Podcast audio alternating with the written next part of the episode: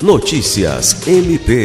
O Ministério Público do Estado do Acre está acompanhando o processo de rendição dos detentos rebelados no presídio Antônio Amaro Alves, iniciado nesta quinta-feira, dia 27.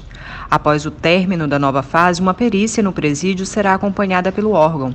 O MPAC está trabalhando nas investigações para apurar as causas da rebelião, identificar possíveis responsáveis e buscar esclarecer os fatos que levaram à ocorrência do evento. O Procurador-Geral de Justiça, Danilo Lovisaro do Nascimento, esteve reunido na Secretaria de Justiça e Segurança Pública com o gabinete de crise instalado para acompanhar a situação e informou que foram designados para a perícia os promotores de justiça Teotônio Rodrigues, Bernardo Albano e Rodrigo Curti. Sâmia Roberta para a Agência de Notícias do Ministério Público do Estado do Acre.